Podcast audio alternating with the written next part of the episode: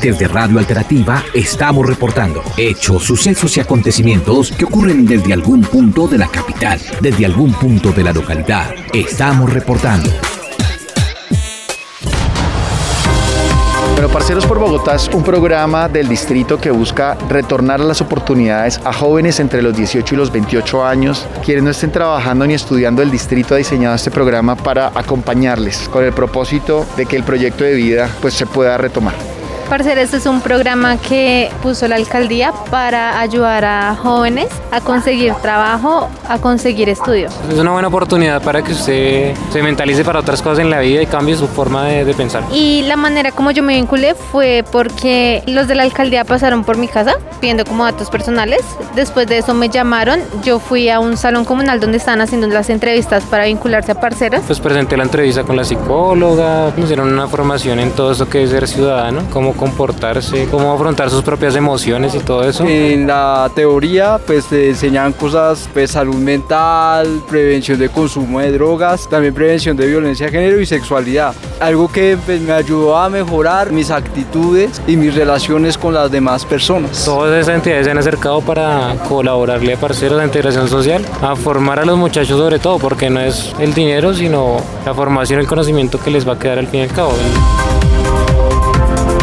Este programa consiste en seis meses de acompañamiento en el que los parceros entran en un proceso de formación en varios aspectos, resolución de conflictos, prevención de la maternidad y paternidad temprana, prevención del consumo de sustancias psicoactivas y complementario a la formación, hacemos acciones de ciudad, pintando las calles, trabajando con los barrios, haciendo trabajo comunitario y mensualmente se hace una transferencia monetaria condicionada precisamente al cumplimiento de esas actividades de ciudad de 500 mil pesos. Comenzamos a hacer un servicio de la ciudad ya cuando estábamos bien informados de todas las cosas. Hemos estado sensibilizando personas también en la calle, dándoles la información que recibimos, retroalimentando, embelleciendo parques, hemos estado en jornadas de recolección de basuras, apoyando todo esto de la participación ciudadana. Creo pues que es necesario también para que uno sea capaz de conocer su localidad, o sea, explorarla para conocer sobre todo la comunidad. Es- Me parece muy esencial que uno pueda conectarse con ellos, pues colaborarles también en el lugar.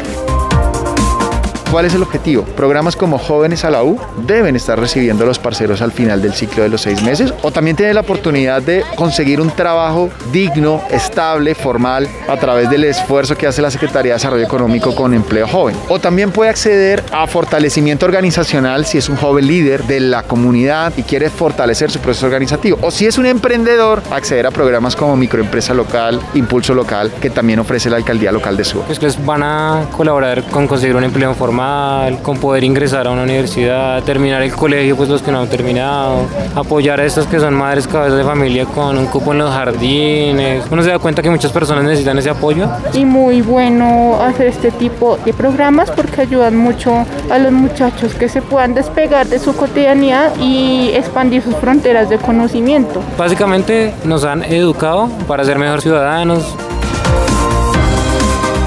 La Secretaría de Integración Social seguirá con el programa Reto y una vez inscrito viene un proceso de encuesta que va a determinar el grado de vulnerabilidad del joven. Se evalúan cinco dimensiones y se logra puntear quién es más vulnerable que quién para que así podamos permitir el ingreso de jóvenes vulnerables de nuestra ciudad, entre otras cosas, particularmente mujeres, indígenas, afro, víctimas del conflicto armado, en condición de discapacidad, que puedan acceder a parceros como prioridad, digamos, en esos criterios. Así que es una plataforma que permite retornar a las oportunidades. Desde Radio Alternativa estamos reportando hechos, sucesos y acontecimientos que ocurren desde algún punto de la capital, desde algún punto de la localidad. Estamos reportando.